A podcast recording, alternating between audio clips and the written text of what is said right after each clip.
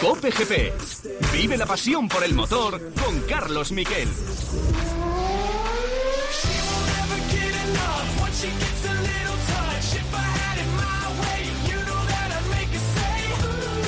¿Qué tal? Buenas tardes, bienvenidos a Cope GP. Al fin tenemos carreras y va a haber más el fin de semana porque finalmente se va a disputar el Gran Premio Australia de Fórmula 1 a las 6 y 10 de la mañana y vamos a contar en Cope todo lo que pase, evidentemente, en Melbourne.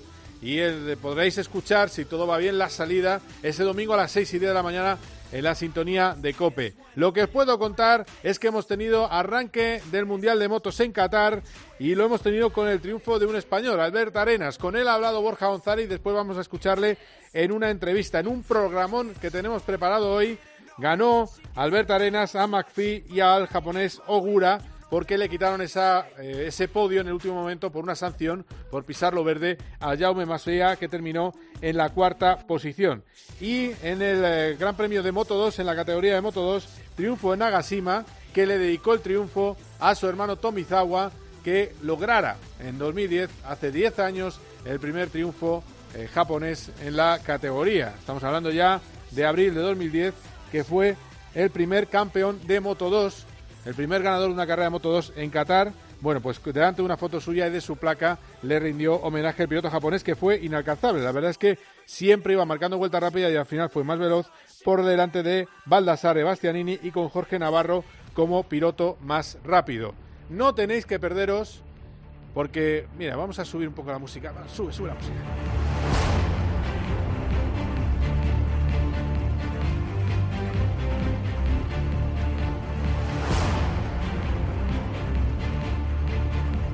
El menú de hoy es de los que hacen Ordago. Os hablaba, entrevista con Albert Arenas, lo tenemos. Entrevista con Jorge Martínez Aspar, la tenemos.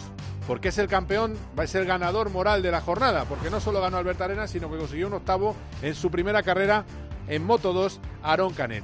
Pero además, vamos a hablar con uno de los grandes ausentes por no disputarse la carrera de MotoGP, el hombre que ha hecho mejor pretemporada en el Mundial de Motos, Maverick Viñales, le vamos a llamar a su retiro andorrano, donde está machacándose día a día, hace running, está también haciendo abdominales y está haciendo moto para mejorar su flexibilidad. Nos va a contar todas las claves y nos va a contar por qué cree que puede ser campeón del mundo frente al dominio arrasador de Mar Márquez. Además, Vamos a escuchar los motores de este Mundial de Fórmula 1 2020 y os voy a explicar cómo está ahora mismo la situación entre los distintos equipos.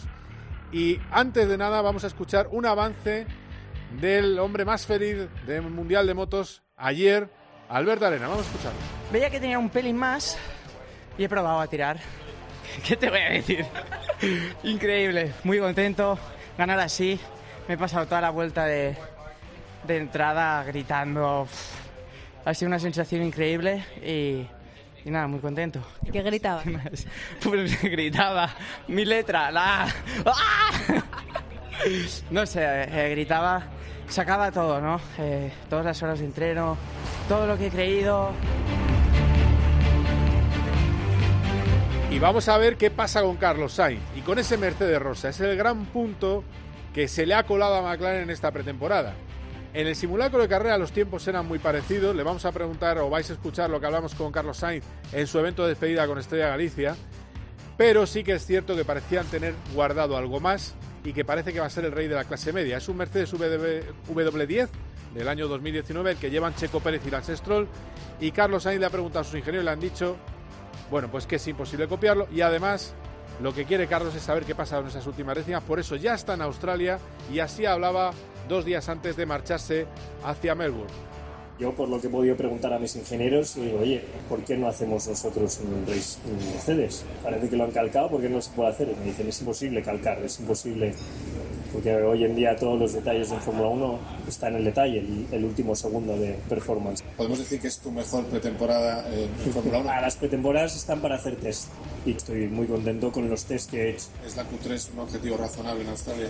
Para McLaren siempre. Yo creo que a partir del año pasado para McLaren tiene que ser el objetivo la Q3. Si se cuelan dos Racing Points y dos Alfa Tauri y McLaren aún así está un segundito en quali, no me vais a ver muy disgustado eh, después de la quali porque McLaren ha hecho lo que tenía que hacer.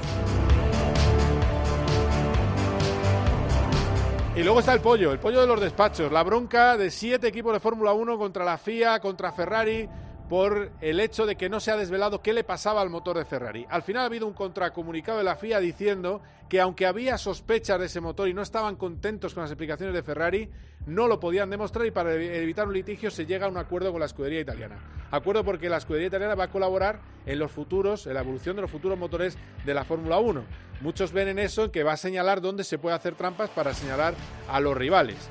Vamos a ver qué pasa con eso, que todavía no se ha cerrado, pero en el Consejo Mundial sí que se hizo una respuesta de total apoyo a lo que había dicho la Federación Internacional. Por cierto, algo que he podido enterarme, hay una carta de los equipos que no se ha hecho pública en la que se decía que la FIA eh, hizo que no hubiera una reclamación en las carreras, por ejemplo, en Singapur, una reclamación contra ese motor que ganó la carrera de Ferrari. Porque al final una de las, razones por las que no sancionan a Ferrari es que no hay reclamación en esas eh, carreras en concreto. Bueno, la, FIA lo desmiente por completo, dice que no ha habido trato de favor y dice que todo es completamente legal. A ver dónde acaba esta batalla justo antes de empezar la temporada, porque Mercedes, que es quien ha hecho que al unísono esos siete equipos eh, den en su comunicado, está con un cabreo de narices. Por cierto, ya han ido a, los italianos, ya están en Melbourne, ya está la gente de Ferrari que ha tenido permiso del gobierno italiano para, a pesar de estar en zona delicada por el coronavirus, poder viajar al Gran Premio que se va a disputar sin problema, no así Bahrein, que se hará a puerta cerrada. Quedaos aquí porque tenemos un Cope GP de Ordago. Seguid con nosotros. Cope GP. En la radio deportiva, Juanma Castaño no tiene rival. Real Sociedad Athletic Club el día 18 de abril en La Cartuja. Sonido vestuario del Athletic, ¿es este? Sí, que está ya en la sintonía del partidazo, un Raúl García. Hola Raúl, muy buenas. Buenas. Todas las entradas que os pida Yuri se las tenéis que dar, ¿eh? Sí. Es el mejor comunicador. Cuenta con el mejor equipo. Esto que va a decir Alcalá es muy importante. Mañana a estas horas será oficial. El reparto es para la Real Sociedad 22.000 entradas, para el Athletic Club 22.000 entradas. De lunes a viernes, de 11 y media de la noche a una y media de la madrugada, Juanma Castaño consigue que te acuestes cada día sabiendo algo más de lo que pasa en el deporte. El partidazo de Cope, líder indiscutible de la radio deportiva nocturna. Lo damos todo.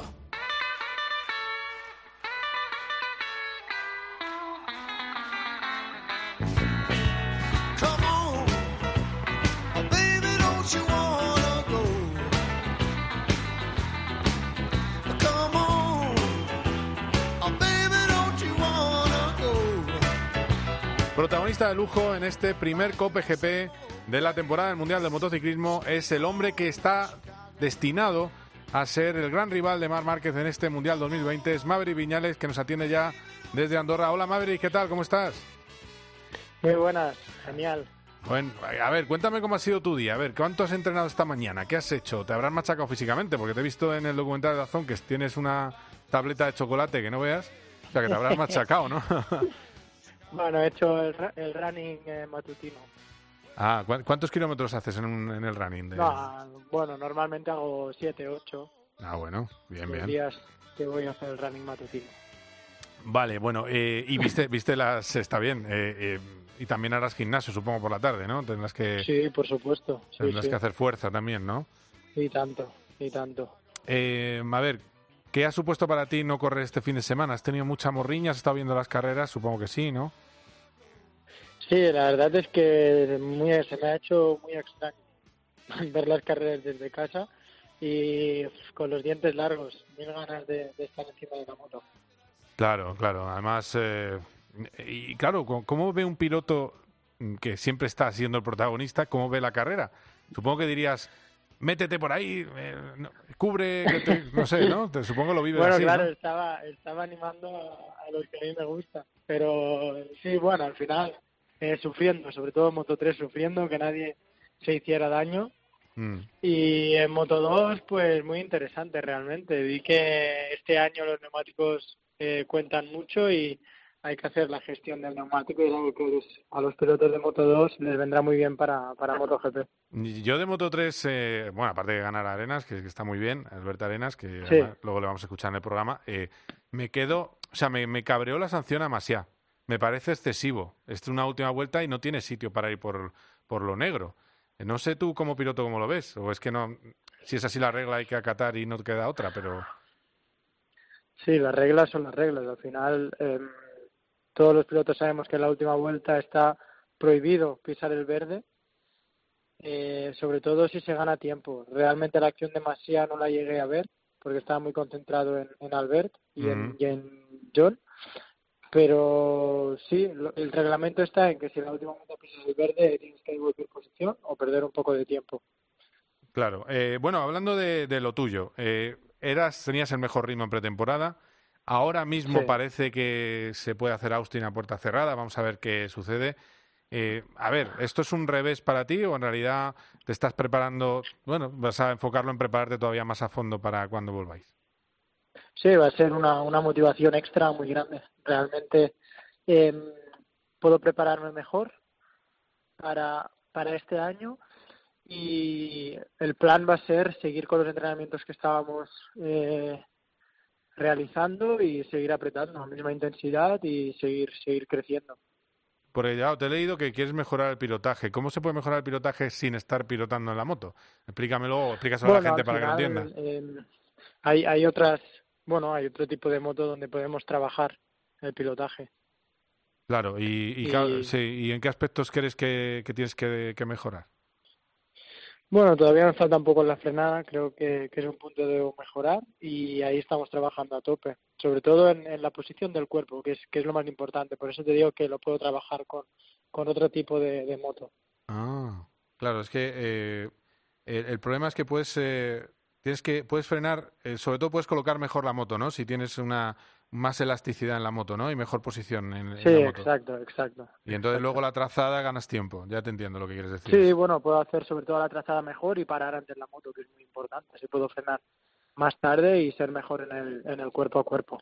Claro, claro, claro, claro. Eh, no, la verdad es que es alucinante que, que le- le- a estas alturas de tu carrera tengas la motivación suficiente para no decir, no, no, cuidado, yo soy muy bueno. O sea, me gusta mucho porque otro diría, bueno, yo, yo soy muy rápido, soy Maverick Viñales. No, no. Eh, le sigues dando vueltas al, al punto más, ¿no? Para llegar a, a ganar. Si, quieres ser campeón, hay que estar a tope en, en todos los sentidos. Así que hay que mejorar minuto a minuto. A ver, el problema que tenéis con Márquez es la, la consistencia eh, que, que ha demostrado. Yo creo que el año pasado fue su mejor temporada en, en una consistencia bestial. ¿Qué le falta al pack Yamaha Viñales para esa consistencia? Para eh, no tener unas grandes carreras y luego desaparecer, sino tener un año en el que regularmente estéis ahí luchando. El día que no se pueda por la victoria, poder luchar por el podio. Sí, lo estamos mejorando mucho. Realmente ya el año pasado teníamos una consistencia mucho mejor y yo creo que este año daremos otro paso. Al final va en base a los neumáticos, ¿no? A, cómo trabajan y a cómo los entiendes. Así que realmente en 2017 2018 nos costó porque la moto no, no aceptaba muy bien los neumáticos y sobre todo cuando hacía calor perdía mucha adherencia y ya no podíamos ser competitivos. Y el año pasado lo mejoramos una barbaridad fuimos eh, mucho más constantes y sobre todo estuvimos en el podio en circuitos en los que antes era complicado pensar que podíamos estar en el podio. Sí, no, no, eso está, eso está muy bien. Y además, eh, yo creo que también hay otra cosa clave, que es que corra la moto en la recta, porque os ha faltado motor. Sí. ¿Y eso cómo está? Sí, ¿Cómo está el tema del motor? Mejor, mejor. Yo estoy bastante contento. Realmente hemos mejorado mucho.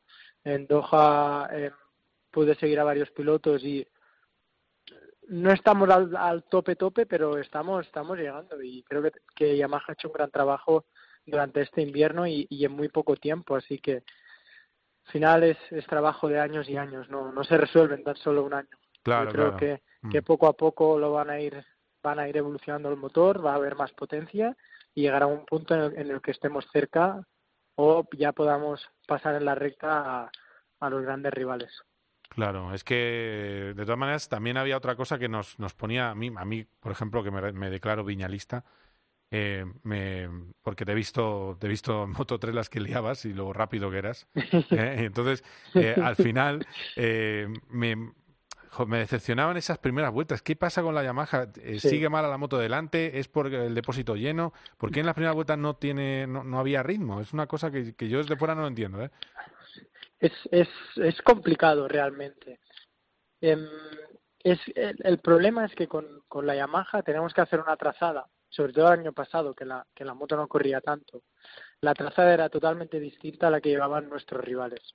Entonces, si ya salías quinto o sexto, costaba una barbaridad pasar, era muy difícil, tenías que esperar a que le bajara el neumático a los, a los rivales y adelantarles en, zona de curva a curva, sin recta. Ah, Entonces er, er, era, ahí, es que si, si salía, si podía hacer una salida que estaba primero o segundo, era totalmente otra carrera. Entonces también realmente creo que el punto en, el que hemos mejorado más yo creo que es que es en la salida durante el año pasado y este año Yamaha ha trabajado duro y ha traído nuevos nuevos ítems de salida que están funcionando bien. Todo y que se verá en, la primera salida de, un gran premio. No, claro, claro, hasta ese momento nada. Eh, lo de lo de cartel eh, aspirante a título mundial, ¿a ti te, te da eh, ese exceso de presión o, te va la marcha? Es, es una motivación impresionante. Así que iremos, iremos con todo, con todo y más. a por todas, ¿no? por supuesto, no, no queda otra. aparte hay, hay, otra cosa que yo creo que también te tiene que estar ayudando mucho esta temporada, que es el hecho de que Yamaha ha, está dejando su imperio en tus manos. Si tú has renovado dos años más, Rossi no, eh, llegará de nuevas cuartas el año que viene, quiere decirse que eh, tú llegaste, me acuerdo, a un equipo rosista y el equipo se ha tornado ma maverickista, o como se diga, ¿no? O viñalista. Eh, ¿Eso cómo, cómo, cómo lo ves?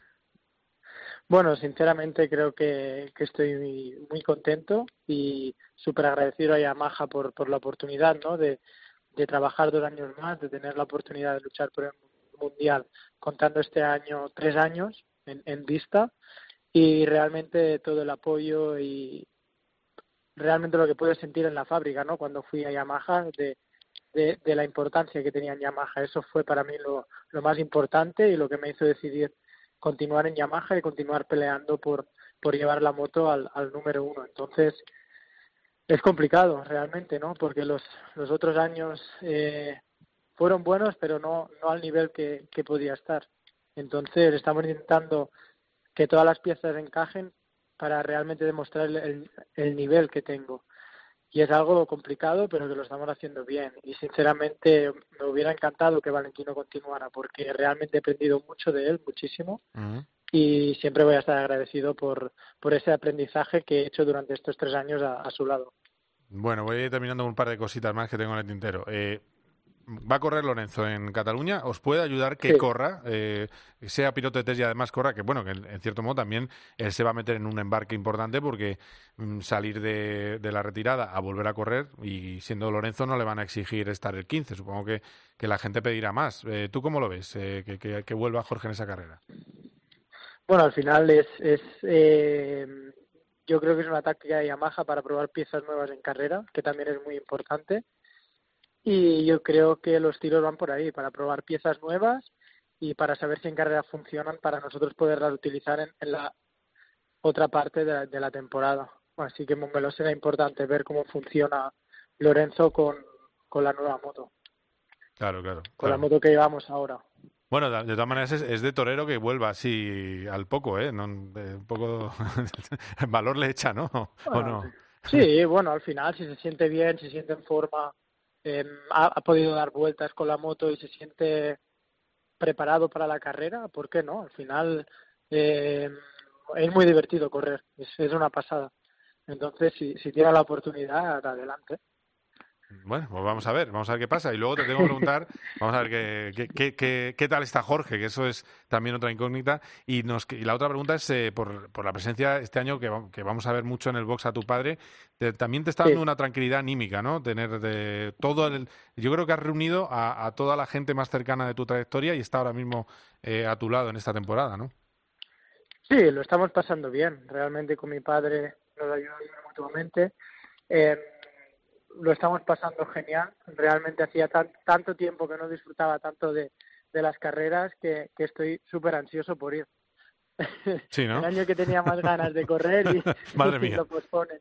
Claro, tenía mil ganas. Pero, oye, yo creo que estamos haciendo las cosas bien, que es lo importante. Estamos disfrutando de, de la vida, de los momentos y estamos, estamos con todo. Vamos, a carne del asador y vamos a ir con todo. Claro, y de, todas maneras, eh, eh, ¿tú qué crees? ¿Tú crees que se hace Austin? Porque también hay dudas. Eh, se hablaba de puerta cerrada, pero aunque aunque sea un circuito, aunque sea un circuito Márquez, eh, para adelante, no me importa, ojalá, ojalá se pueda hacer y podamos ya empezar la acción que, que hay mil ganas y, y sobre todo ver, ¿no? Ver realmente dónde estamos, que es una de las cosas más importantes. Muy bien, pues eh, Maverick, ahí te dejamos, que supongo que ahora luego harás, boxeo con trozos de carne como Rocky. ¿eh? Pero bueno, boxeo... si, sirve, para ir más rápido en moto, lo hace. No hay problema. Muy bien. Oye, que, nada, que disfruta por ahí por Andorra y mucha suerte en tu preparación. Cuídate mucho. Muchísimas gracias, un abrazo a todos. Chao. Adiós. Cope GP. En tiempo de juego lo damos todo en el deporte. Bueno, que estamos esperando a los protagonistas tan solo. Lo damos todo en el entretenimiento. Oye, ¿estáis preparados? Que ya están aquí calentando motores. Todo en la información. Ahí vale. Le van a decir al árbitro que es En Cope, Paco González, Pepe Domingo Castaño y Manolo Lama lo dan todo en tiempo de juego.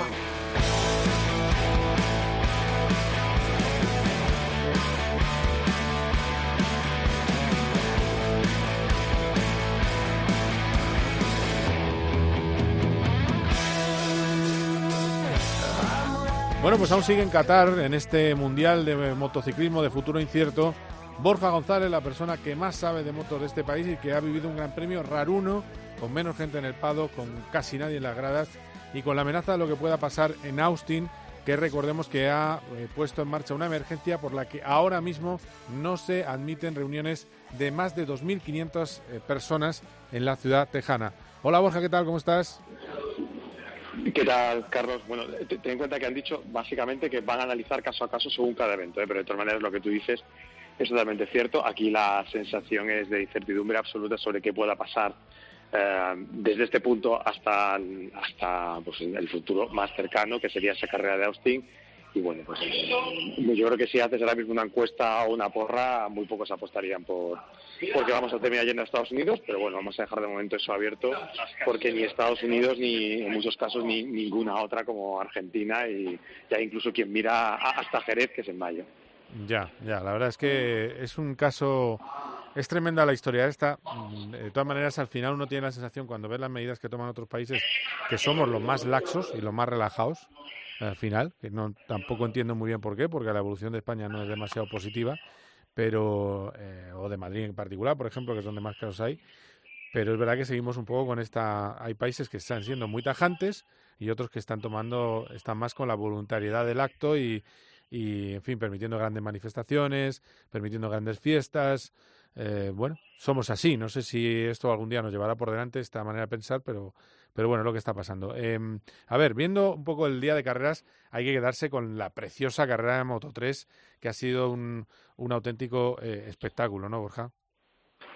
Sí, bueno, yo creo que en realidad las dos han sido muy bonitas. El problema es que en Moto 2 no hemos rascado nada, con lo cual nos deja con un sabor de boca pues no tan tan dulce como, como ha sido en el caso de Moto 3, donde hemos disfrutado de la victoria de, de Alberto Arenas. También es cierto que la carrera de Moto 2 ha sido un pelín rara, pero en Moto 3 al final ha sido pues como siempre eh, y como suele ser en Qatar. Aquí es imposible prácticamente escaparse.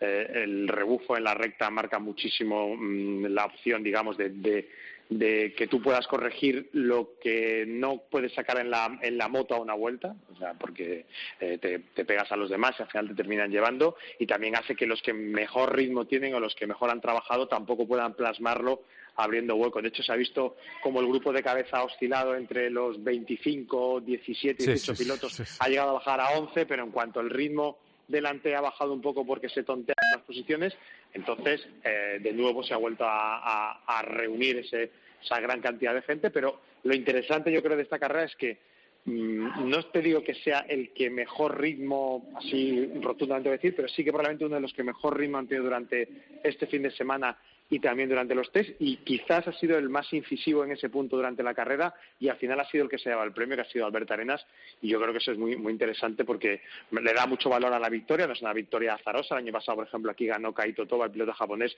y al final terminó siendo noveno en la general, sino que este es un piloto de los que saben que pueden ir a por el título y que está demostrándolo en, eh, el trabajo en, la pista y yo creo que, el, que el premio es justo y la alegría también para nosotros porque, bueno, ya de momento tenemos una victoria eh, de las dos carreras disputadas, esperando a ver cuántas más vamos a disputar en, las próximas semanas. Sí, a ver, a ver, de todas maneras estamos ante un piloto cuajado, un piloto de 23 años, ya no estamos hablando de, no es un telepizzero, dejó el scooter hace ya tiempo. Eh, en fin, estamos hablando de alguien que tiene su momento. Yo creo que el momento de Albert Arenas para ir a por el título de Moto 3 es este, eh, es este año. Yo creo que, porque si no, lo va a tener mucho más, más complicado en el futuro, pero sí que es cierto que tuvo un año de lesiones eh, el año pasado muy duro y, eso yo creo que le, le, perjudicó mucho, pero siempre ha sido un piloto que en todas las categorías ha estado arriba, o sea que no estamos hablando tampoco de, de, un, de alguien, como dices tú, alguien esporádico. Bueno, tú has hablado con él, luego lo, lo vamos a, escuchar, pero ha sido una de las eh, alegrías del, de las Team, porque luego la otra ha estado con ese octavo puesto de Canet. Vamos a escuchar de protagonistas de Moto 2, vamos a escuchar a Navarro, que se queja de la falta de potencia total de su moto, de la falta de velocidad, mejor dicho, de su moto, los motores son todos iguales, y también vamos a escuchar a Canet. Bueno, vamos primero con Jorge Navarro, sexto en, eh, después de una gran pretemporada, sexto en la primera carrera de Moto 2 en Qatar. Una vez he llegado a Roberts, otra vez la misma historia, imposible pasar y encima me hace destrozar más el neumático porque en la frenada lo cojo y cuando ellos aceleran, ¡bop! se me escapan otra vez. Por tanto, yo castigo el neumático, no puedo hacer mi línea y voy perdiendo tiempo. Y bueno, es, esa es la parte negativa, ¿no? que me he dado cuenta de que aún tenemos que trabajar en cuanto a aceleración. Creo que más aceleración que aerodinámica, por lo que he visto hoy. Así que bueno, eh, porque hemos cogido más puntos que el año pasado aquí. Un fin de semana complicado lo hemos solucionado, hemos hecho una muy buena carrera. Para mí sin tráfico creo que podía haber hecho 59 medios hasta el final, o sea, ritmo como el que ha ganado. El problema es que hay gente en medio que no, no los puedes eh, traspasar y tenemos que mejorar la moto para permitirme ser más efectivo en carrera. Y la alegría de la carrera ha sido Aaron Canet, porque es uno de los mejores debuts. Eh, Borja, no sé si ha sido uno de los mejores debutantes españoles de la historia, ¿no? En Moto2, porque ha terminado octavo la carrera y me parece que tenía noveno había algún noveno por ahí suelto, ¿no? Eh, creo. No lo sé, yo con la pues soy un poco... Lo, vas a decir tú mejor que yo porque se dato no lo he mirado, pero sí que es cierto que, la impresión que ha dejado no solo en esta carrera, ¿eh? yo creo que desde que cogió la moto por primera vez ha sido muy buena, eh, ha sorprendido, sorprendido. Es un piloto que, que tiene potencial, eh, lo hemos visto en modo 3, pero quizá le faltaba cierta constancia y ha sabido adaptarse muy bien a la, a la moto, una moto, digamos, no es la mayoritaria Calex, es una Speed Up, es la moto precisamente que lleva también Navarro, ahora va a ver cuatro motos, o ahora tenemos cuatro motos en la parrilla, pero sí que ha sorprendido mucho desde el primer test. Ya sabes que los test son un poco raros porque nunca sabes muy bien cómo va cada uno, si la vuelta se hace bien, se hace mal, y aquí era cuando tocaba corroborar eso, lo ha hecho en todos los entrenamientos, salía en no muy buena posición y, ha pagado pues el inicio de carrera típico, pues el depósito lleno, que eso cuesta un poco más, pero la verdad que ha hecho una carrera muy muy seria y, yo creo que, puede ser una de las grandes ah, sorpresas y una de las alegrías para nosotros en esta temporada de la clase intermedia. Es alucinante escuchar a Aaron Canet porque es la sinceridad hecha piloto de carreras. Vamos a escucharle. He sacado el estilo de Moto 3, de vas con grupo, tocas pronto el gas, parcializas, demasiado paso, no llegas al 100% y ahí personalmente me he equivocado hasta que lo he entendido y poco a poco he ido pa, pa, pa, pa, ya mejorando. El único problema es que la última vuelta se me ha puesto, bueno, he, puesto punto muerto, el acuerdo número 10, ha sido cuando el hotel me, ha, me ha adelantado, pero bueno, igualmente contento, feliz y una primera octava posición saliendo desde la decimosexta, creo que es para estar contento. Borja, el que tiene que estar contento con este Gran Premio de Qatar es eh, Jorge Martínez Aspar con ese Domingo de Gloria, triunfo de Albert Arenas en Moto 3 y un gran debut de Aaron, eh, de Albert Arenas en Moto 3 y un gran debut de Aaron Canet y ya nos atiende Jorge Martínez Aspar. Hola Jorge, ¿qué tal? ¿Cómo estás? Hola, ¿qué tal? Muy bien, muy muy contento, muy contento. Hombre, es que yo creo que ha sido eh, yo creo que habéis hecho un trabajo con Albert también en todos los órdenes, ¿no? Porque era un piloto que, que no estaba teniendo los resultados de su talento, ¿no? Y, y le, habéis, le habéis enfocado, ¿no? al camino que tiene que seguir. Bueno, la verdad que ya el año pasado hizo grandísimas carreras, el final de temporada fue espectacular y la verdad es que hay que decir que, este invierno el trabajo que ha hecho ha sido muy bueno, tanto él como el equipo, y también hay que, que decir, ¿no? Eh, hay que felicitar a KTM que, que ha hecho un gran trabajo y ha mejorado muchísimo la moto respecto al año pasado. Y al final, eh, pues es eso, es un conjunto de, de, un gran piloto como es Albert un gran equipo y una gran moto y a partir de ahí pues eh, ojalá ojalá esto sea el inicio de, una lucha por un campeonato del mundo, lo que es lo que queremos, ¿no? Claro, claro. Eh, sí que es cierto que ha mostrado un potencial KTM que no lo habíamos visto hasta ahora, ¿no? La moto corría que, que, se las pelaba. Ha ganado sin, sin verse afectado por el rebufo. Ha podido ganar a, cuerpo descubierto, ha llegado a quedarse sexto, luego ha remontado en esa primera curva que no le dejaban pasar, que ha sido un poco guarretes, un poco estilo Moto 3, ¿no? Un poco duros. ¿eh? sí, sí, sí, sí, Y te veíamos la cara. ha habido, un momento, faltando, faltando cuatro o cinco minutos, estábamos, con perdón, un poco acojonados, porque él tenía, él tenía un gran ritmo, tenía, tenía mejor ritmo que los demás, y ha habido ese momento cuando en la recta final de recta pues le han pasado, le han tocado y se ha quedado ahí quinto sexto del grupo y digo, ostras, a ver qué va a pasar. Y la verdad que ha sido ha sido muy inteligente, ha arriesgado mucho, ha arriesgado mucho y la verdad que ha ido ha ido francamente bien y muy muy muy felices, muy felices por él y muy felices por por todos los sponsors, no cabe duda. No, no, de luego. Eh, de todas maneras, hablando en serio, sí que le ves candidato al título, porque él se reía hoy cuando le preguntan por el título, se ríe, ya sabes lo que hacen los pilotos, ¿no? Tú, tú eres piloto todavía, al fin y al cabo, eh, pero sí que, puede estar ahí, ¿no?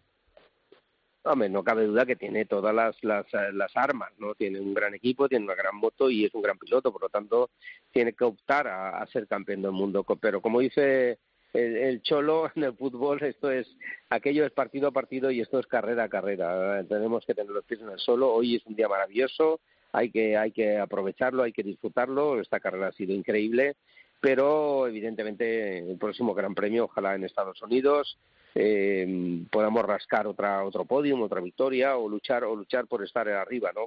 El campeonato del mundo es larguísimo, son nada menos que 20 grandes premios, más que nunca en la vida. Y este campeonato lo ganará el más completo, no, no el más rápido. Por lo tanto, hay que saber aprovecharlo. Claro, claro. Eh, hablas de, de Austin. ¿Tú estás convencido de que se corre? Sí, yo estoy convencido. Afortunadamente tenemos tenemos un gran jefe del, del circo, que es Carmelo Espeleta, que es una persona muy inteligente y además eh, sabiendo sabiendo estar a las verdes como estamos ahora. Y a las verdes las maduras hay que saber estar. Y, y, la verdad es que la declaración y la rueda de prensa que hizo el sábado fue espectacular. Yo, yo le he felicitado porque realmente es lo que hay que hacer. Ahora hay que apostar y apoyar al MotoGP, al campeonato, y lo que hay que hacer, pues evidentemente, es ir a Estados Unidos y a todos los grandes premios. Si puede ser con público, maravilloso, y si es sin público, pues, pues no pasa nada, ¿no? Pero yo creo que se está magnificando una barbaridad lo, del coronavirus. Es una barbaridad lo que se está pasando, porque en este momento eh, me sabe muy mal la, gente que está eh, falleciendo o la gente que está contagiada, pero, pero es una barbaridad porque llevamos más de 400 muertos por, por gripe común. Es verdad. Llevamos son 14 o 15 muertos por, por coronavirus y de la gripe, como la gripe común no dicen nada. Entonces es que es que es una barbaridad, de acuerdo que se contagia, de acuerdo, pero es que lo, todo lo otro también. Es que al final si nos ponemos así vamos a romper este este mundo que vivimos. Es una barbaridad. Eh, yo mira, ahora hoy mismo, o sea, ayer mismo hubo la manifestación de a favor de la mujer y maravilloso o las fallas que están estos días. y estoy cansado de decirlo. Eh, 60.000, 70.000 personas en cada día en la mascleta o estos días va a haber más de un millón de personas en las calles en Valencia. No podemos parar el mundo. Evidentemente hay que hay que hay que proteger a todo aquel que, que, pueda contagiar pero de ahí a parar el mundo yo creo que es una barbaridad lo que está pasando. No, no, bueno, está bloqueada una la región una región de Italia, 16 millones de personas los han bloqueado, pero claro, luego hay excepciones, eh, luego se permite en determinados casos viajar, eh, por ejemplo, ahora se ha ido el equipo Ferrari al Gran Premio de Australia y les han dejado viajar. Pero sí, yo, yo estoy, yo estoy contigo, ¿eh? es que las cifras que han dado son, son muy ciertas. Es que cuando el el ébola creo que tiene un 50% de, de gente, si te afecta el ébola, en el 50% de los casos hay fallecimientos, por ejemplo. Es decir, que, que hay muchos más casos, y ya no hablemos de los viejos bichitos conocidos como el cáncer, etcétera, ¿no? Eh, sí, es, extremo, es extremo. Pero ¿a vosotros os han hecho darle el codo en vez de la mano eh, o tener más desinfectante en el hospital? No, no, aquí, aquí, Aquí la relación es excelente, la, la, el día a día que hemos vivido aquí es normalísimo, como, como, como cualquier otro año, en los hoteles, en los restaurantes, en las calles, todo 100% natural y normal, como siempre, ninguna, absolutamente ninguna diferencia, todo, todo normal. Sí, que es lo que, es lo que debe ser. Simplemente, eh, efectivamente, hay que tener un poquito más de, lavarse las manos y ya está. Y cuidarse cuando, toses. Mm, y ya está. Y, no, Y, tomar, y tomar más naranjas, que es la ah, vitamina C. Para, las constipadas. que está muy bien. Eh, bueno, Borja, le tenemos aquí eh, al teléfono. Soy de Valencia y tengo que defender a los cítricos valencianos. No, no, di que sí, di que sí. Una buena, una buena naranja que tienen vitamina C. Borja, ¿tienes algo para para Sí, sí, pero no, yo no yo no coronavirus porque estoy un poco hasta las narices del tema y prefiero prefiero motos y ya que hemos tenido hoy de las buenas. Eh. Jorge, em, da también la sensación con Albert que esta pretemporada, por lo que se ha podido ver por los papeles y lo que hemos visto aquí, es más consciente de ese trabajo en la constancia, ¿no? En la constancia en intentar em, eh, saber que hay que trabajar mucho el ritmo de carrera, aunque la categoría sea muy complicada, y que eso le da muchas opciones. Y hoy decía Carlos lo de la KTM, pero aunque ha ganado con una KTM, que era algo que no pasaba aquí desde 2014, detrás llevaba ocho ondas pegadas al culo, dicho mal y pronto.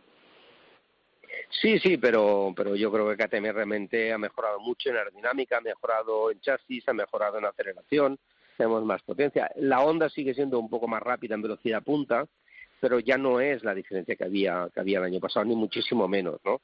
Pero como bien decías, la verdad que Albert está, ha hecho un gran trabajo de invierno, eh, le estamos mentalizando muchísimo de trabajar con neumáticos usados y, sacrificar, porque evidentemente todos los pilotos lo que quieren es goma nueva y verse delante, pero hay que sufrir. Eh, si sabes sufrir, al final recoger los, los frutos. Vale, y hablando de Canet, eh, ¿te esperabas un debut tan bueno en carrera, porque al final eh, incluso él ha confesado que es tan sincero, que, ha puesto punto muerto, los errores, pero estamos ante un piloto de, que puede estar en, rascando podios eh, este año en, en Moto 2. No, no, cabe duda, estoy convencido. Yo creo que podiums y, y alguna cosa más. Eh. La verdad que la pretemporada que ha hecho ha sido increíble, nos ha sorprendido a todos en Jerez, y también aquí y, por lo tanto estamos eh, muy muy muy contentos muy contentos. Ella ha hecho un carrerón ha recuperado incluso tiempo al ganador desde la primera vuelta él salía al 16 y ha terminado octavo y la verdad es que muy, muy contento sinceramente muy contento con la moto con Speed Up y muy contento con con Aaron que ha hecho un grandísimo trabajo bueno, me parece a mí que este año, Jorge, vas a tener que oler a champán bastante, ¿eh? Así que... Ojalá, ojalá, encantado. Vamos preparando. Encantado, encantado. Es, un, sobre todo el champán del podium es espectacular. Muy bien. Eh, bueno, pues nada, que, que hablamos, estaremos en contacto y que como siempre ha sido un placer recibir clases de motociclismo con Jorge Martínez Aspar. Un abrazo fuerte. Un abrazo para vosotros, gracias. Qué bien lo cuenta Jorge, es, un espectáculo. Sí. Es un espectáculo. La verdad es que sí, la verdad es que es, un lujo poder contar con, gente como Jorge Martínez Aspar para que nos explique las cosas y además eh, lo suele hacer desde la, evidentemente, él tiene su, su equipo, su producto tiene también que venderlo, pero lo suele hacer desde la sinceridad, si tiene que ser crítico con los suyos lo es, y yo creo que es, es justo que después de lo pasado este, este domingo y el fin de semana en general, él esté contento con los resultados. Eh, esta carrera lo malo que tiene es lo que tú decías antes, ahora no, no, vamos a saber cuál es la siguiente y nos vamos a quedar un poco con la intriga de saber cómo va evolucionando esto. Bueno, él está muy seguro, ¿eh? que aunque sea a puerta cerrada Zeiss Austin. Sí, bueno, sí, sí, sí. Yo no lo estoy tanto, pero bueno, de momento yo no he anulado nada. Pero lo que te digo, en principio, bueno, a ver, ojalá sea Austin y ahí podamos seguir teniendo pistas. Este circuito es un circuito peculiar, siempre lo decimos, y las pistas que tenemos aquí no suelen ser siempre las mejores para el resto de la temporada. Sí es cierto que hay un, dato, el típico dato estadístico que decías tú antes de estadística. Eh, desde que existe Moto 3, el campeón del mundo ha salido del podio de la primera carrera del año disputada en ese trazado. Ah, si eso se cumple, pues eh, debería ser Arenas, Ogura y McPhee deberían ser eh, entre uno de esos tres el posible campeón del mundo. Mm, Hoy en el podio, teóricamente, debería haber estado Jaume Masia, pero bueno, pues le han, le han sacado fuera porque ha pisado la zona verde una pelea con, con Gabriel Rodrigo por intentar precisamente que McPhee y, Arenas no se escapasen y eso es lo que ha permitido también a Augura terminar en el, en el cajón, pero bueno, eh, ha hecho una buena carrera más sea que, que ya nos estaba diciendo durante todo el fin de semana que todavía no pilla muy bien la onda, el año pasado estaba con KTM y no termina de sentirse el mismo y aún así ha sido muy competitivo y hemos tenido buenas pistas de otros pilotos. Alcoba, que es un debutante, ha sido capaz de terminar séptimo. Raúl Fernández ha hecho un gran fin de semana, pero no lo ha terminado concretando en carrera con problemas en el neumático delantero, pero sí que ha estado muy bien durante todo bueno, el ha Gran dominado Premio. un montón de entrenamientos, vamos, ha estado arriba en Claro, todos. ha sido tres entrenamientos, Sí. casi consigue la pole y luego pues tenemos por ahí a Sergio García, que el año pasado nos sorprendió a final de año, que aquí le ha costado un pelín más, pero lo bueno es que tenemos ese, esa- un conjunto de pilotos que, que tendrán opciones de pelear por el título, eh, conjunto de pilotos españoles, y bueno, será interesante. Y lo de Moto 2, yo te digo, me he quedado un poquito así... eh, Espera un momento, espera un momento, antes, no antes de que, antes, de, antes de que sigas, perdona que te De- meta de este, que salte. te meta este corte, antes de que salte de categoría, eh, te he metido un corte así un poco castañano, pero no te preocupes, ha sido, Como tiene que ser. ha sido con buen rollo. Eh, vamos a escuchar a Masia, porque tiene razón, tiene razón, se va porque no tiene sitio. Pisa lo verde porque no tiene sitio. Los comisarios han hecho el bar y el tontar, en mi opinión. Eh, para mí no es sancionable. Última vuelta, no tiene sitio, te sacan fuera, vas por lo verde. Le han quitado el podio, ha terminado cuarto y así de cabreado estaba con Borja González. No, no creía que me iban a sancionar porque al final me he visto obligado a salirme al verde porque ya entrando me he ido un pelín largo, frenando. Y bueno, esto ha hecho que Rodrigo se me metiera adentro. Y bueno, ha abierto gas y obviamente nos hemos ido los dos hacia afuera. No ha sido intencional porque me he visto obligado a irme al verde. Y claro, aquí no creo que haya ningún tonto y creo que en la última vuelta no voy a ponerme a cortar gas, obviamente. Porque también nos habían hecho, habían sacado un gap los dos primeros y había que recuperar el gap. Pero no creo que haya recuperado un mundo saliéndome un palmo al verde y bueno, una pena porque después de dos semanas, eh, siendo lo difícil que está siendo esta adaptación y, y lo duro que estamos trabajando, yo creo que un tercero era lo mínimo que podíamos eh, coger. Bueno, pues eh, además de esto que ha dicho Masia, ¿tú también eres tan vehemente como yo o, o les- o disculpas a los comisarios? No, no tanto. O sea, yo creo que hay, es verdad que es cierto que no tiene mucha margen para salir. Es cierto lo otro que dice, que no se puede, en una última vuelta, no, no puede cortar la mano. Lo que pasa que también te digo, eh, Moto 3 eh, hemos visto muchas cosas raras y a los pilotos a veces no hacen mucho caso a los que le dicen lo- los mayores, los, los que mandan, los, los comisarios, y quieren ser muy rigurosos, así que lo que hacen es eh, a- lo aplican con dureza para todo el mundo y en esas situaciones pues al final siempre terminan pillando algunos que no deberían y podría ser este el caso de Masia, pero bueno, yo creo que está enfadado, es normal, te vas, en vez de irte con una copa a casa, te vas con un cuarto puesto, pero creo que, que sinceramente, tal y como él el fin de semana y en el proceso en el que está Jauma, creo que irse de aquí con esos Es bueno, puntos sí. debería hacerle estar más que contento, sí, sí. Sí, sí, bueno, pues eh, podríamos llamarle esta entrevista un himno a la alegría, la alegría de Albert Arenas. Albert Arenas, eh, me imagino que el- uno de los tíos más contentos de este fin de semana tan raro, porque es un fin de semana raro, en una carrera intensísima en la que has conseguido, digamos, mm, imponer esa, eso que estabas mostrando en pista, lo de ser el tío que intentaba liderar la carrera, el que intentaba marcar el ritmo, al final ha supuesto que consigas el gran premio que es ganar la carga. Sí, sí, muchísimas gracias. La verdad que muy, muy feliz, eh, muy contento por, por esta victoria y más de esta manera. Has sentado muy, muy bien. La última vuelta ha sido increíble. He entrado a box eh, gritando, eh, súper, súper feliz. Al principio de carrera he sentido que tenía un poquito más, he tirado al máximo, pero no ha sido nada fácil porque eso me ha llevado al límite, desgastar un poco las gomas. Luego he tenido un toque con, con Suzuki que me ha llevado fuera de, pist, fuera de la trazada, estaba todo sucio. Luego volver a remontar, eh, he sufrido, pero, pero bueno, eh, he hecho lo máximo y la verdad que, que esa última vuelta he podido sacar lo mejor de, de todo el fin de semana, lo mejor de los test. Se ha visto reflejado todo, todo el trabajo y muy, muy contento. Eh, además, te parece que tienes bastante claro este fin de semana las cosas, ¿no? Porque siempre has dicho, tengo muy buen ritmo y al final eso lo has conseguido plasmar en la carrera, que es lo más importante para un piloto. Sí, por supuesto, en los test ya trabajé en eso los tres días seguidos. Empecé con ese trabajo en Jerez, pero sabíamos que aquí aún había de continuar, eh, no era cosa de, de, de, de, de dos días. Agradecer también a mi nuevo equipo técnico pues, que me ha ayudado a conseguir pues, esa confianza, ese paso. Y, nada, eh, también victoria número 100 para KTM. Estarán muy, muy contentos, tanto como yo, eh, súper satisfechos por el trabajo que han hecho durante el invierno. Aún así, aún queda un poquito, eh, ya que yo estaba al 100%, pero no me he sentido cómodo, así que nada, tocará trabajar un, poquito más. Viendo la clasificación tenemos ocho ondas detrás, así que eso significa algo. Intentaremos eh, mejorar eso que, falta y, nada, muy muy feliz de conseguir esa victoria número 100. Y lo último, viendo ya todo lo que pueda pasar de aquí, porque no lo vamos a saber ninguno con, con todo esto del coronavirus, suspensiones, etcétera, tú tienes claro en tu mente que el objetivo este año es pelear por el título, ¿no? Sí, sí, sí, sí, está claro. Eh, pero mm, ahora mismo siento que em, no tengo prisa, nada de prisa y tengo muchísimas ganas de cada gran premio. Creo que esto es un punto positivo. Tengo que estar pensando gran premio a gran premio y a mejorar yo mismo. Creo que eso va a ser mi mejor aliado, así que voy a intentar hacer eso. Eh, mejorar mis puntos débiles, tanto míos como de la moto. Vamos a intentar también aprender cosas de esta carrera que yo iba diciendo, se verán muchas cosas en esta carrera, así que ahora hay que verlas. Em, y nada, eh, muchísimas ganas de asimilarlo también, de llegar a casa y preparar eh, la siguiente carrera.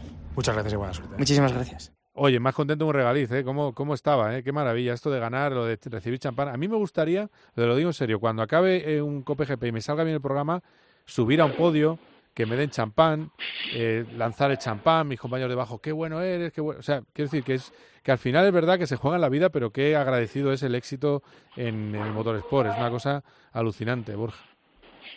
Bueno, sí, el sabor, de, sabor del champán, eso es el, por lo que luchan todos, eh, evidentemente por conseguir el título a final de año, pero el, individual de cada carrera es el que, el que les motiva y el que le, les termina, digamos, eh, llevando a, seguir buscando esos objetivos y es una cosa que, que Arenas ha conseguido y, lo digo siempre, en Moto 3 tiene un extra porque la tensión es tan grande, tú te puedes ver en un momento, entras a la última vuelta y yo creo que tú debes pensar, puedo ganar, puedo ser segundo o puedo ser un décimo y ser el que se lleva el gato al agua en estos grupos y sobre todo cuando sabes que hay un trabajo, que ha habido un trabajo detrás, yo creo que te hace estar más satisfecho y por eso un poco por lo que Albert está, está así de contentos y bueno, pues de momento mira, eh, nos vamos con el primer líder de Moto 3 del año y, a ver si eso, eh, esa es la señal de que, de que podemos tener un candidato claro al, al título. Hay más, pero bueno, en el momento el que ha, el que ha puesto digamos su, su tarjeta sobre la mesa ha sido Arenas.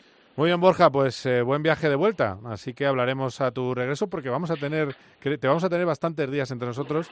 Yo te invito ya a que te vengas al próximo COPGP al estudio porque vas a tener un mesecito, eh, que madre mía, descansado. Ojalá ¿eh? no, eh, ojalá no, ojalá tenga que viajar, que sería lo que más me gustaría. Pero bueno, me, me está dando en la nariz que este año voy a pasar más tiempo en Madrid de lo que tenía previsto, así que bueno, si, si, si, si esto se confirma, eh, intentaré pasarme por allí, así estoy allí a tu lado y se me oye como, como, a, como a vosotros, como a las estrellas de la radio. Sí, no veas tú, estrellas, estrellados. Eh, de todas maneras, tú sigues con la idea de que si no se hace Austin, no se hace Argentina, ¿no? Es la misma idea, ¿no? Que tienes. No, no, no te creas, yo, ah. no, no, no, tengo todo, no tengo todo tan claro, pero bueno, creo que eh, ayer domingo estuvieron hablando de que se había dado el primer caso de coronavirus en Argentina, precisamente alguien que había viajado desde, desde Qatar eh, a Ezeiza, al aeropuerto principal de Buenos Aires, pues a ver también cómo deriva por ahí por ahí la cosa. Va a haber un test de MotoGP la semana del 20, donde estaba previsto el Gran Premio de Tailandia. Es un test para pilotos de prueba, pero estarán también los pilotos de KTM y los de los de Aprilia para que tengan un poco de actividad. Pero yo creo que esto lo que nos va a tocar es ir día a día. Eh, por lo que comentaba aquí, antes del día 20 sabremos si se corre o no se corre en Austin y de momento la mayoría del material que está aquí va a viajar a Barcelona eh, va a estar allí en stand-by y cuando sepamos si se puede o no se puede, pues eh, viajará a Austin o no. El problema ya no solo el material, el problema son los italianos de momento y el problema veremos a ver si no termina siendo otros países según cómo evoluciona la cosa y como ha dicho Jorge Martínez según cómo le evolucione la cabeza a todo el mundo porque yo estoy con él en que sí es una cosa importante pero estamos generando un drama apocalíptico que no sé si, si las cifras de infectados y las cifras de fallecidos dan para tanto tanto drama. Pero bueno eh, no, no voy a tampoco mojarme mucho porque no sé del tema y esto todo va un poquito de las sensaciones de cada uno. Muy bien Borja buen viaje de vuelta. Cuídate mucho un abrazo. Un abrazo Carlos. Cope GP Dicen que el saber no ocupa lugar y en Cope cada tarde Pilar Cisneros y Fernando de Aro te lo demuestran. Que un 20% de los españoles estarían dispuestos a implantarse ya un chip en el cuerpo. Y esos aparatos ahora son más pequeños, más baratos, más potentes. Y llevas un chip. Correcto. ¿Dónde? Entre el dedo índice y el pulgar en esta, en esa zona. Que... De 3 a 7 de la tarde, de lunes a viernes, el mejor entretenimiento lo encuentras en Cope con Pilar Cisneros y Fernando de Aro.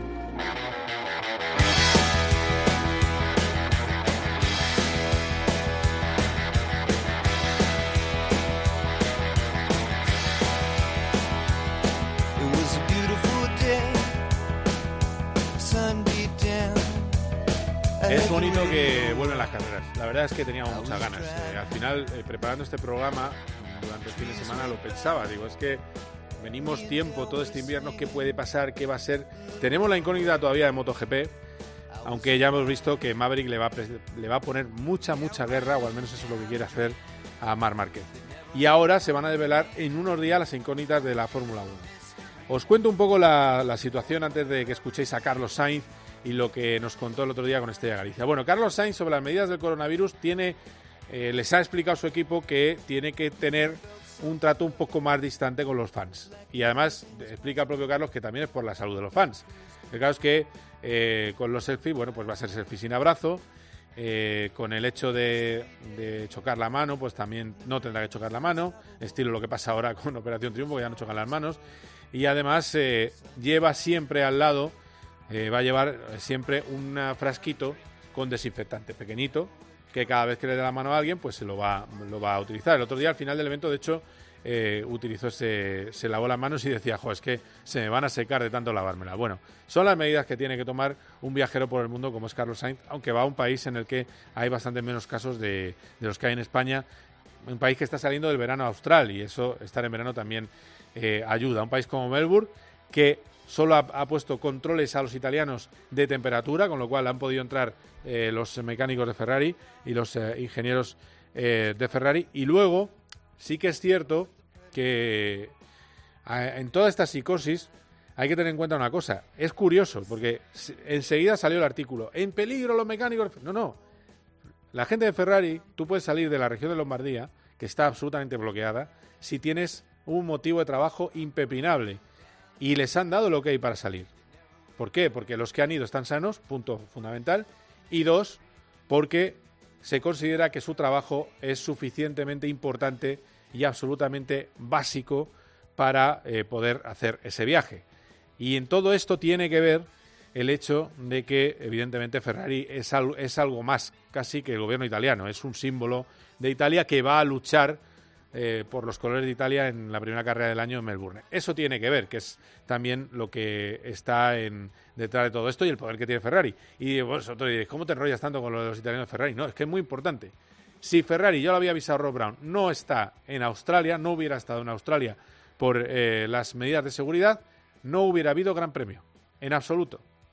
No, no había ningún, nada más que hablar. Pero finalmente se ha salvado, se salva Bahrein, puerta cerrada, lo ha salvado de una manera milagrosa la Fórmula 1, pero también es cierto que ha puesto mucho Liberty, mucho empeño, porque hay equipos de la parte baja de la parrilla que el varapalo económico podría ser clave incluso para su desaparición, con lo cual eh, lo que se consigue con esto es que eh, nadie tenga que desaparecer. Han apostado muy duro y lo han conseguido gracias a la, a la, colaboración del gobierno de Bahrein, que va a hacer la carrera a puerta cerrada para disgusto de los fans que ya habían comprado entrada. Hablamos de unas 30.000 personas.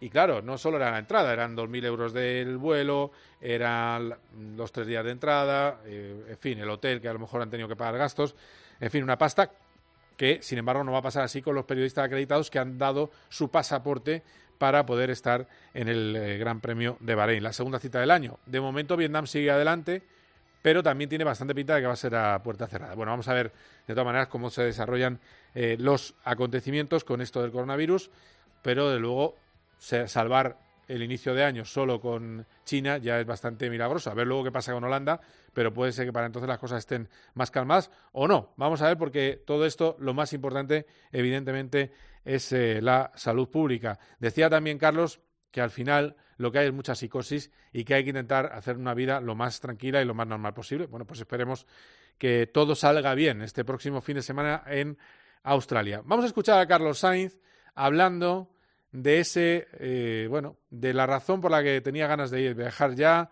eh, de, de, dónde puede estar el, el, McLaren y también habla de esa protesta de McLaren entre ellos, hablamos de McLaren, de Mercedes, de Red Bull, de Williams, todos los que no son los equipos motorizados por Ferrari, es decir, Haas, el propio Ferrari y Alfa Romeo. Vamos a escuchar a Carlos Sainz. La primera pregunta es, ¿de verdad está por encima el Mercedes Rosa?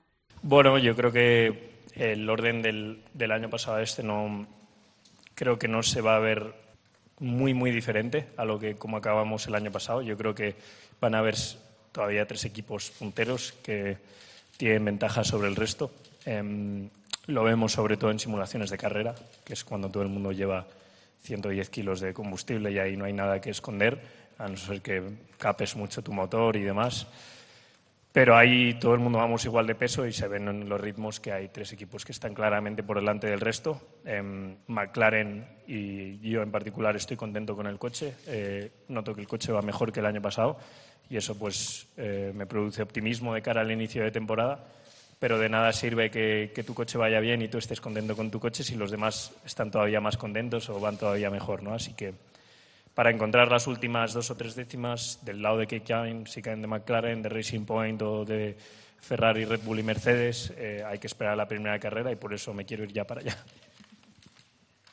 Eh, Carlos, eh, viendo un poco los simulacros de carrera, estáis a un segundo de Leclerc, a la misma hora que hicisteis el, la Race Simulation. Qué fino, ¿eh? Estás. Qué hilo. Es que, claro, el otro día decías, es que si preguntáis la misma poronga, tal. Bueno, el asunto es eh, si realmente decíais, decías que el objetivo era cortar. Parece que siguen igual de lejos los, eh, los de arriba y luego también es cierto que ibas una décima mejor que Checo Pérez. Pero ¿te crees esa décima? ¿Había bajado el grifo? Eso es lo que no sabemos. O sea, sé que hice simulaciones de carrera muy parecidas a las de Renault, a las de Racing Point y demás. ¿Quién se está guardando las dos últimas décimas o tres últimas décimas por vuelta? Eso es lo que no sabemos y esa es la misma pregunta que tengo yo o que le he hecho yo a los ingenieros esta misma semana para ver si sabían algo. El caso es que también hay que recordar que creo que el año pasado en Barcelona calificamos a 1,8 de los mejores. Es decir, eh, eh, no sé si estaremos a un segundo de Mercedes, a uno y medio, eh, pero ojalá estar a menos de 1,8, que sería para mí progreso con respecto al año pasado.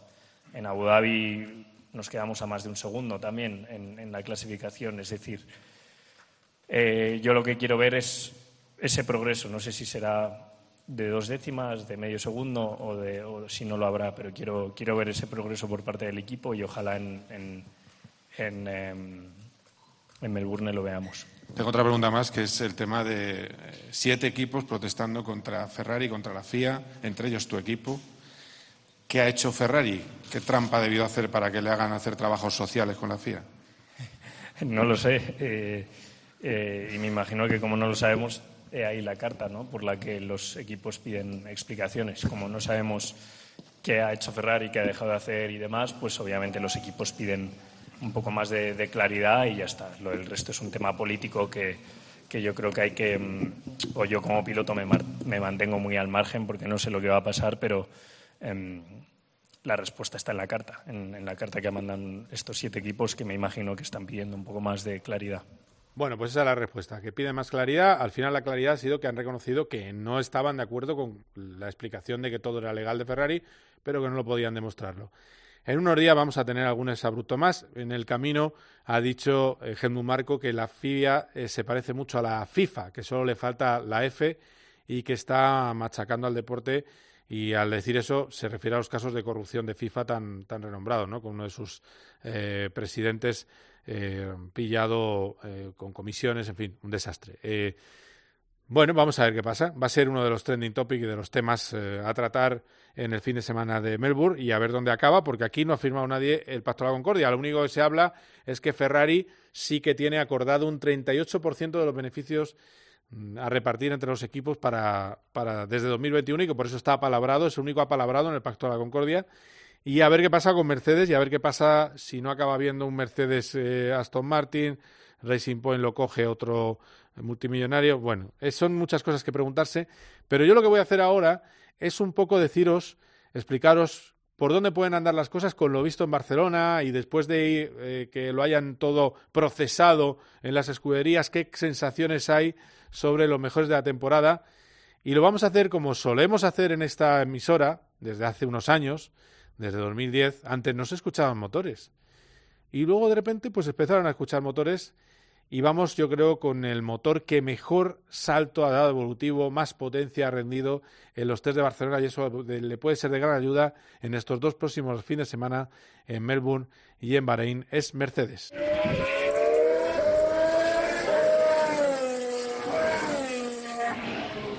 Lo decía el otro día Vettel, la facilidad que llevan a pie de pista, cuando los ves en curva, cuando los ves venir, lo bien que se adapta, ese tren delantero increíble, que se, que se ajustan las eh, curvas de una manera tremenda, es, eh, no solo tiene un gran motor, tiene más caballos este año, sino que además, y dicen ellos que más fiabilidad, sino que además tiene más agilidad.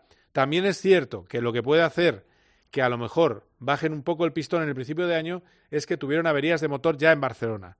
Y eso puede, ser, puede hacer que a lo mejor vayan un poquito más bajos y eso puede provocar que acerquen a los rivales. Pero para mí y para toda la gente con la que he hablado es el coche del año.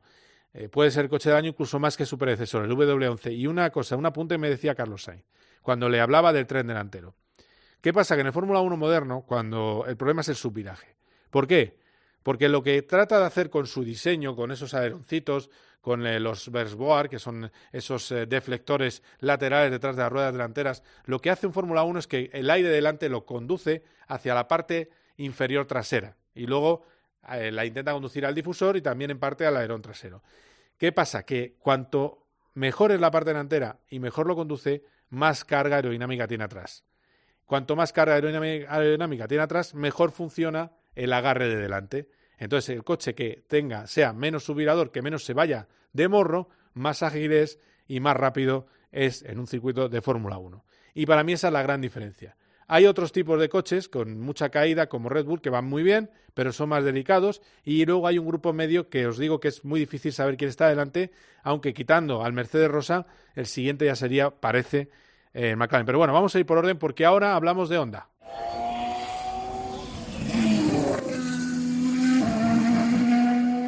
En Honda el problema ha sido las salidas de pista, que ha tenido demasiadas, aunque dice Verstappen que es que porque va al límite el coche parece delicado, con ese rake, con esa eh, caída que tiene, eh, con esa trasera tan levantada y ese morro tan, eh, tan ceñido en la parte delantera, tan bajo. Eso lo hacen porque no tienen el lo que tiene Mercedes. Mercedes, aparte de tener el DAS, que no sabemos todavía si lo van a llevar, tiene un tren delantero que al llegar a las curvas baja de altura y eso no lo tiene eh, Red Bull. Es un coche muy rápido, se ha visto, y sobre todo muy rápido en manos de Verstappen porque parece dedicado a pilotar. Para mí va a ser la amenaza del comienzo de año para Mercedes. Si no lo arregla, que creo que no lo va a arreglar, Ferrari.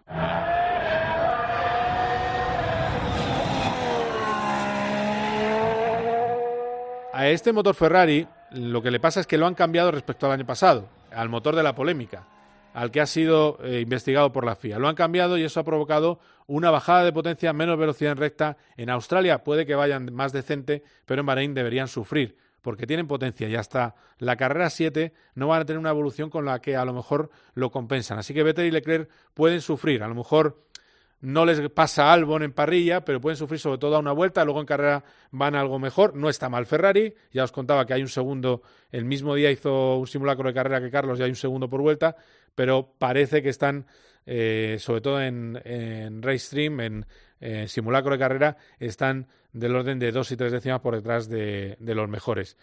Eh, aunque están cerca. ¿eh? También me han dicho a mí mis amigos ingenieros que este año los tres de delante van a estar más cerca. Y para hablar de los, de los siguientes, hablamos del motor Renault. Además, déjalo, déjalo de fondo, porque yo estoy acostumbrado a escuchar el motor, a mí no me molesta, bravo. Bueno, el motor Renault Mejoras, cero. Ha mejorado el motor Honda, que lo hemos escuchado antes, eh, ha empeorado Ferrari y no ha mejorado en nada Renault. Renault lo que tiene es una, una, evolución de fiabilidad y eso es el problema de Carlos Sainz. El problema de Carlos Sainz, que el año pasado tuvo una mejora de tres décimas por vuelta solo de motor, es que no tiene potencia para adelantar.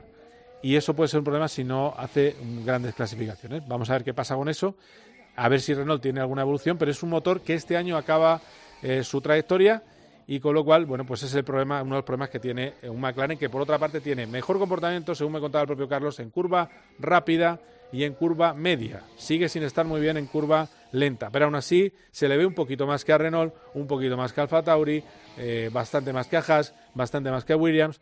De momento para mí es el quinto eh, coche de la parrilla, así que yo creo que ahora vamos a poner, después de este sonido de motores, un poquito de música para que entre en este programa Carlos Barazar.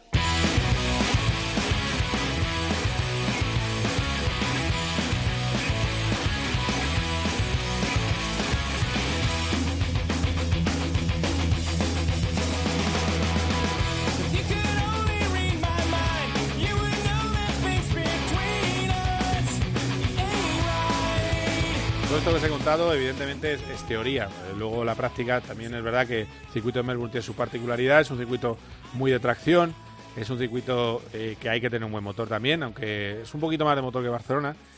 Y no tiene curva rápida, con lo cual el que vaya muy bien en curva rápida, pues no tiene mucho, tiene una curva. Pero en cualquier caso, eso es lo que nos podemos encontrar. Vamos a ver. Eh, me decían, ¿qué? Me decía Joseba, ¿dónde puede estar en parrilla Sainz? Bueno, yo creo que puede estar en Q3. Y de hecho él ponía ese objetivo, que siempre es el objetivo, y yo creo que, que puede estar en Q3, que no está mal para empezar, y luego a ver cómo, cómo se desarrolla el año. Pero es muy importante que sea el cuarto coche. Eh, nuestro periodista Boya, el que está pendiente de todo lo que sucede más allá de los circuitos, es Carlos Balazar. Charlie, ¿qué tal? Hola, Carlos, muy buenas. Bien, aquí que he puesto ruido de motor, es un clásico. ya, a ver. Para desengrasar. Es lo que tiene. Eh, hemos estado ahí. Hemos estado ahí. No, he hecho una. Está bien porque eh, me he sentido un poco, o sea, bien, bien. No, no he hecho paredes, un poco a palo seco, pero bien. Escucha. Eh, eh, Oye, una cosa rápida. Dime, dime. creo que iban a faltar alguna zona del circuito de Albert Park. De Albert Park. ¿Ah, sí? Sí, con lo cual eso puede añadir un poquito de picante, sobre todo si la previsión se mantiene de lluvia los tres días. Es que si llueve es otra cosa. Claro. Es que si llueve, jiji, jiji porque es un asfalto, recordemos, la gran mayoría es un asfalto eh, de diario, o sea, de normal, quiero decir, de ciudad. De todas maneras, vamos a esperar un poco. Yo, yo no he querido hacer hincapié porque luego lo gafo. Porque ya no, me ha pasado en 20 temporadas o 21, no sé, imagínate cuántas veces lo he gafado. Que viene la lluvia, dale espectáculo, dale. Y luego, había, eh, llovía, siempre llueve además en la rueda de prensa. O sea, en la, rueda de prensa, los periodistas allí mojándonos. En el podio. Eh, exacto, en el podio. Recuerdo Francia, el Gran Premio de Francia primero, eh, después de la vuelta de mm. Paul Ricard, que cayó una chupa de agua, que estábamos esperando para la carrera, y la carrera se quedaba así, ese así tontorrón el cielo, tontorrón, tontorrón, tontorrón. Bueno, pues a la media hora eh, estaba hablando yo con Fernando Alonso, ¡pum! tromba de agua. esa es la ley de Murphy. Entonces, bueno, vamos a esperar, pero sí es bueno que lo, que lo recuerdes, que hay una previsión de, de agua y que cambia mucho. También es cierto que esto también hay que hacer el cuento de las matemáticas. Llevamos varios GP de Australia chungos de, feos, de poco atractivos mm, y de pocos adelantamientos. Que va tocando ya. Va tocando, va tocando carrerita de las buenas y además eh, yo que me alegraré si encima eh, olemos champán. Pero bueno, vamos a, vamos a esperar a ver qué pasa a los eh, acontecimientos. Y Charlie, cuéntame, ¿qué tenemos eh, ¿qué hemos tenido este fin de semana? ¿Qué tenemos próximamente? Bueno, hemos tenido el comienzo del Campeonato de España Rally de Tierra y del Supercampeonato, ese campeonato que lleva eh, mitad de pruebas de asfalto y mitad de tierra, con lo cual, bueno, pues, recordemos que lo ganó Pepe López el año pasado. Y tenemos un duelo a tres muy, muy atractivo entre el propio Pepe López, Jay Pons, que fue el que ganó el campeonato de tierra, y eh, Nils Solans, el hermano de Jans, los dos campeones del mundo. Ah, sí. Bueno, eh, duelo muy bonito entre los tres hasta que a, Ponce le rompió el coche, una avería, y se quedó un mano a mano entre Neil y Pepe. Y al final, por 7,3 segundos, ganó Neil Solans con el Skoda sobre el Citroën de Pepe López, lo cual habla muy bien de, primero, de Neil que controle ese Skoda, que es uno de los mejores coches sobre tierra, y de Pepe porque el Citroën no es precisamente el mejor coche. Un tracción delantera. Eh, no, no, son, son 4x4. ah, este es 4x4. Ah, vale, vale, Es la misma categoría, perdona. No es el del año pasado, vamos. No, que no, no, que el Skoda, el Skoda, pues es, el mejor coche de la categoría, de, entre los R5. eh, quizá con el Hyundai, ahí si me, si me aprietas un poco, con lo cual es un muy buen resultado para Pepe, porque sobre todo si va otra vez a intentar ganar el, el supercampeonato, no sé, ni casi seguro, vamos, pajarito el que no va a, a disputar el, el me gustó mucho Me gustó mucho Pepe López en, en los tramos de Madrid, mucho. Sí, no, no, no, Pepe es un pilotazo de mucho cuidado, lo único es, estamos lo de siempre, eh, que haya posibilidad y que no se nos pierda por el camino, como se han perdido otros. Sí, sí, sí como está, está, está, es lo que está intentando Nils Solán, no perderse. Es que esto es muy complicado. Fíjate qué pilotazo y estamos ahí. Exactamente. En fin, bueno, eh, vale, y más cositas. Eh, bueno, tengo que, tengo que añadirte yo una cosita, no sé si la tienes ahí en tu lista, que Jorge Prado ha vuelto a correr en MX en, motocross en Holanda y ha terminado cuarto en la primera manga y, y noveno en la, en la y, está y está y noveno en la segunda y está octavo en la general para venir de lo que viene de una rotura de fémur y ser su debut en la categoría échale, échale mangas al pavo, ¿eh? Que... O sea, ha subido a la MotoGP del motocross. Sí, sí, sí. Que eh, obviamente este año tiene que ser un año de, menos a más, pero hombre, su punto de partida está siendo, está siendo bastante bueno.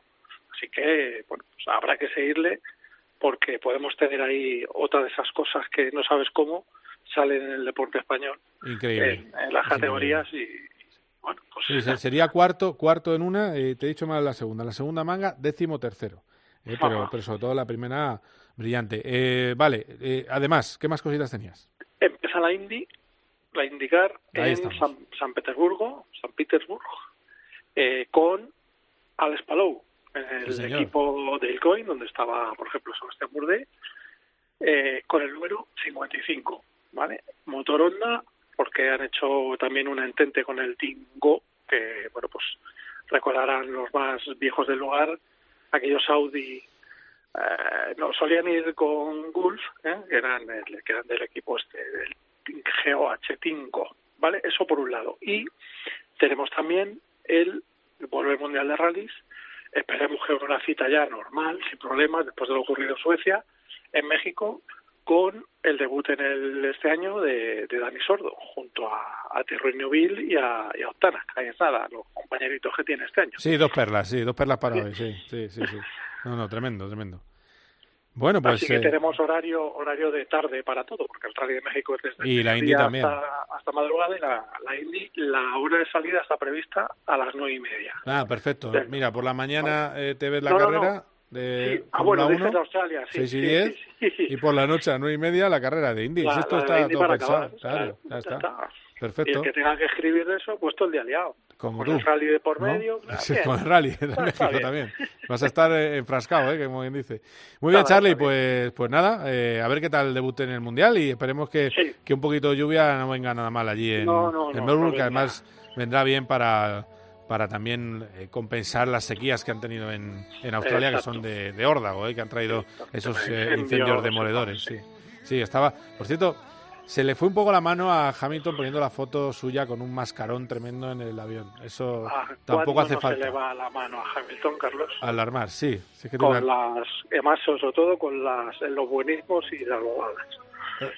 ¿Te gustó mucho, no? Cuando se puso la camiseta de, del Barcelona, ¿no? ¿Te gustaría, no? Tú eres me encantó, reconocido madridista me encantó, me encantó.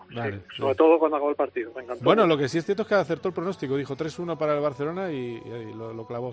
no, sí, sí, lo, es, esto es lo de siempre, que se dedique a, mover la tuerca y para adelante y para atrás también ahora con el DAS. Y que lo, mueve de maravilla, que se dedique a lo suyo, que en eso es, una bestia, y es buenísimo y ya está, y a ganar otro mundial que es el, el favorito.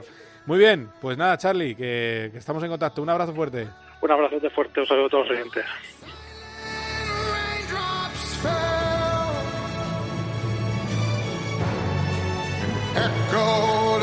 Bueno, pues hasta aquí PGP Ha sido un auténtico placer. Esto empieza fuerte. Dos fines de semana seguidos de carreras, de tensión, de salidas, de semáforos en rojo que se apagan, de motores a 14.000 vueltas, de lo que nos lleva apasionando durante tantas temporadas y tantos años, los, los vehículos más rápidos del planeta, los eh, mejores pilotos ahí metidos en una parrilla de 20 mirar el documental de Netflix que ahí veréis que todas las luchas no son solo por la victoria, que hay eh, de todo, el Drive to Survive, segunda temporada, y sobre todo el capítulo de Hash, que es el más divertido. En fin, que, que empieza lo grande, empieza lo gordo. Habrá muchas cosas este fin de semana y los siguientes, y lo contaremos aquí en COPE. Ha sido un placer. Adiós.